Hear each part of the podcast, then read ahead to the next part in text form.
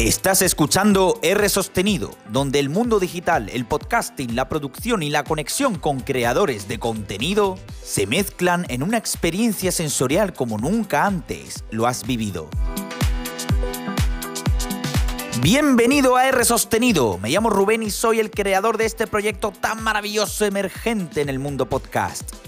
Hoy tenemos un programa donde la privacidad está en tus manos.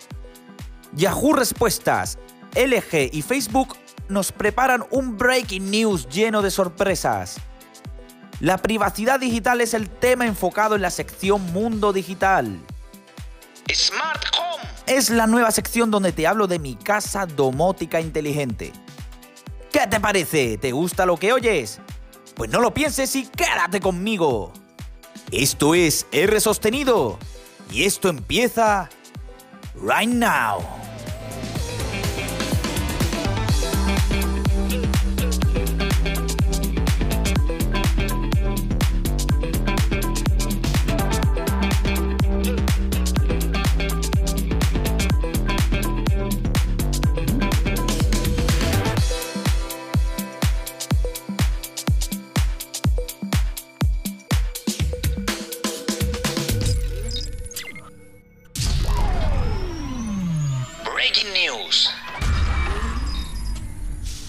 Globo cierra la mayor ronda de inversión de financiación de la historia de España. 450 millones de euros.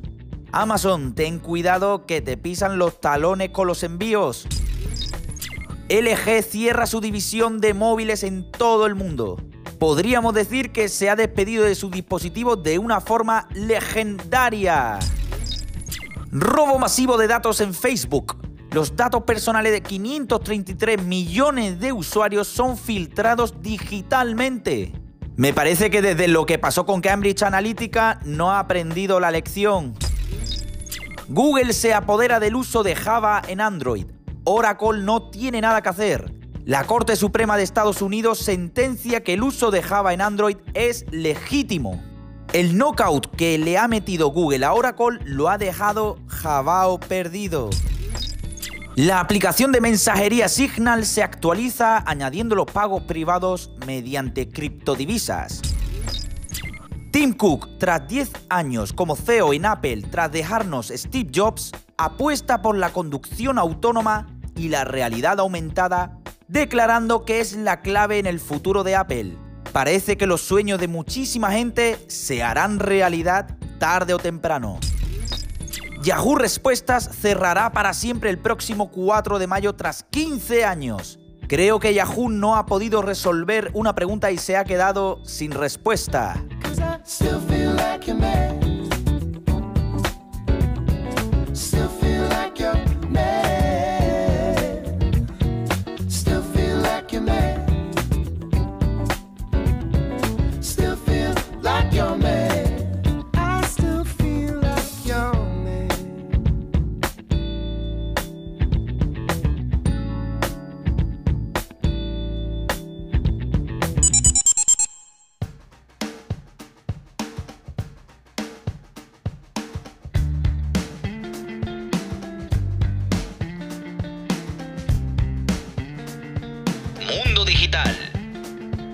Esta semana pasada vivimos otra noticia importante en el mundo de la privacidad y seguridad. Filtrado 533 millones de usuarios por culpa de Facebook. Estamos hablando de que ahora mismo tú puedes haber sido víctima de esta filtración y es posible que empresas de terceros y hackers puedan tener tanto tu email, contraseña, número de teléfono, historial de localización, tarjeta de crédito, esto me dio mucho que pensar y leyendo artículos relacionados con la noticia me acordé de una herramienta donde puedes averiguar si realmente tus datos han sido capturados o son sensibles a que puedan serlo. Have Been es una web donde puedes poner tu email o número de teléfono y ver si ha habido o tienes una brecha de seguridad en tu vida digital. Probé metiendo mi número de teléfono móvil y no había brecha ninguna. Probé con mi email personal y ¡boom! Cazado, Pawned. Mi email ha sido filtrado. Cuando te sale eso, muestran qué servicio producto digital han desvelado y o vendido tus datos a otras empresas. o que han sido hackeados como lo que supuestamente, entre comillas, le ha pasado a Facebook. A mí me salió el servicio de Canva. Canva es una plataforma para poder hacer diseño gráfico, plantillas, templates, para todo tipo de presentaciones, pósters, logotipos y un largo, etcétera, etcétera. Y por culpa de esta metedura de pata, ahora se ha filtrado datos comprometidos míos, como son el email, localizaciones geográficas, nombres, nombre de usuarios y contraseñas. Vale, pero solo ha sido en esa plataforma, ¿no? Error. Porque aunque se haya filtrado esos datos desde esa plataforma o varias, que puede ser tu caso, se pueden relacionar con todos los servicios existentes del mundo. Ahora mismo podrían coger mi email y mi password e ir probando en todos los servicios, productos webs, apps móviles e intentar acceder a la fuerza bruta. ¿Que esa contraseña no sirve? Cuidado. Si usas en cada plataforma un patrón de contraseñas, como por ejemplo si pongo Rubén12 Facebook en la plataforma de Facebook o Rubén12 Amazon en Amazon, créeme que sacan la contraseña, la password, para poder acceder a tus datos e ir a por ti. Sea consumiendo servicios sin tu permiso, sea vendiendo esos datos a empresas de publicidad, sea utilizándolos en tu contra. Calma, calma, calma. Como todo en la vida, todo tiene solución. Yo, por ejemplo, la cuenta con la que he sido filtrado era de Google.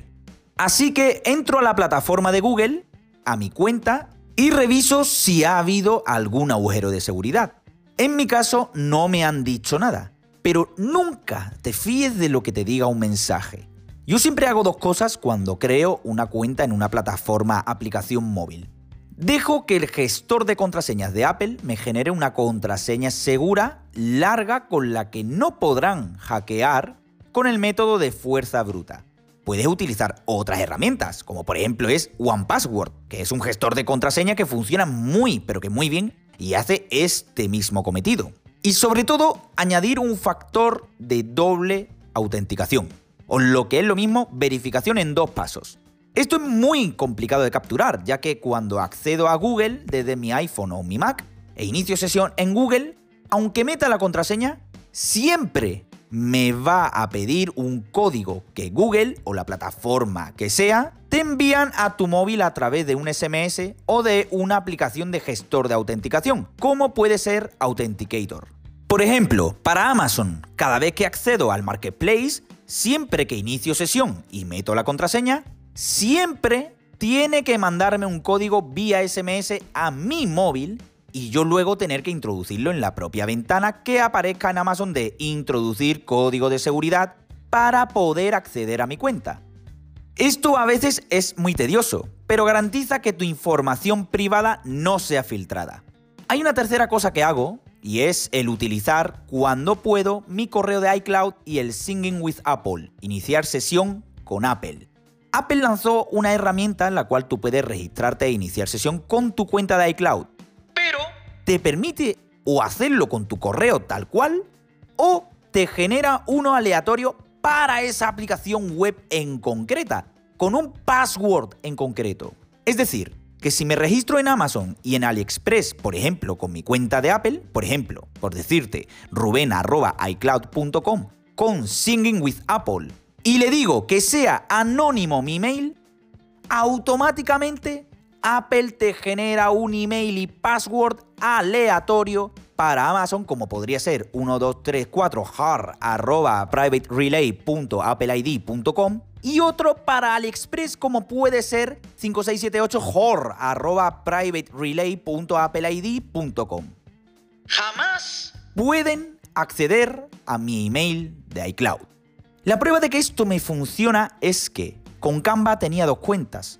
Una con Google, que fue filtrada, y otra con un email generado aleatoriamente por Singing with Apple. Y no ha sido afectada jamás mi cuenta. Luego, te recomiendo 100% que te pongas una mañana una tarde a ver todas las contraseñas que tienes asociadas a cada email y en cada app web registrada y que si puedes añadirle un doble factor de autenticación o simplemente añadirle una contraseña generada más robusta o utilizar servicios como el de Singing with Apple que funcionen de esta forma tan maravillosa. porque nunca sabes cuándo pueden hacerte daño en este mundo digital en el que vivimos.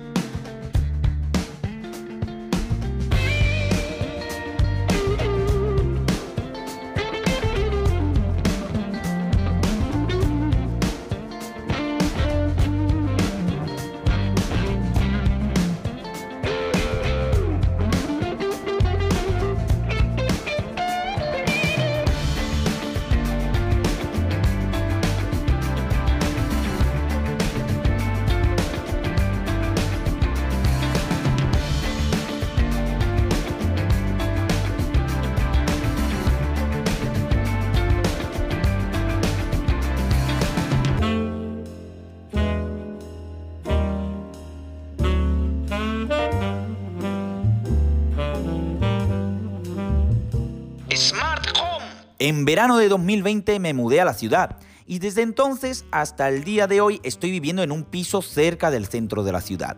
Desde siempre quise poder automatizar o domotizar mi propia estancia, haciendo que la gestión de luces al menos fuesen inteligentes. Alexa entró en mi vida, un asistente inteligente que no solo puedes hacerle preguntas y pedir música para escuchar, sino conectar dispositivos y automatizarlos a través de rutinas.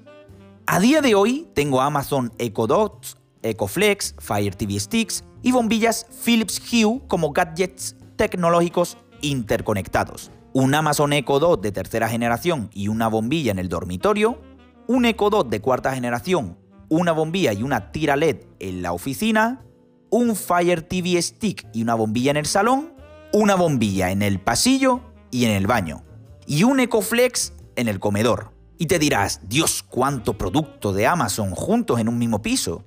Y lo que me faltan, me encantaría tener un Ecoflex en el baño, para así no tener que depender del Ecodot de la oficina o del Ecoflex de la cocina. Un tubo de luz de cocina compatible con Alexa, por supuesto, para gestionar también la luz desde cualquier parte de la casa. Y ya si hablamos de una cerradura inteligente, nos quedamos sin un duro para comer. Smart Home es una sección que quiero compartir en pequeñas dosis, píldoras de conocimiento sobre mi experiencia con mi ecosistema domótico inteligente. Y empezar describiendo todo lo que tengo me parece muy interesante para poder enlazar con todo lo que viene por delante. En un próximo Smart Home te contaré sobre cómo me relaciono con el asistente inteligente de Amazon, su conectividad y cómo utilizo la rutina para hacer de mi casa algo más que una vivienda sin cerebro sino una smart home hecha y derecha.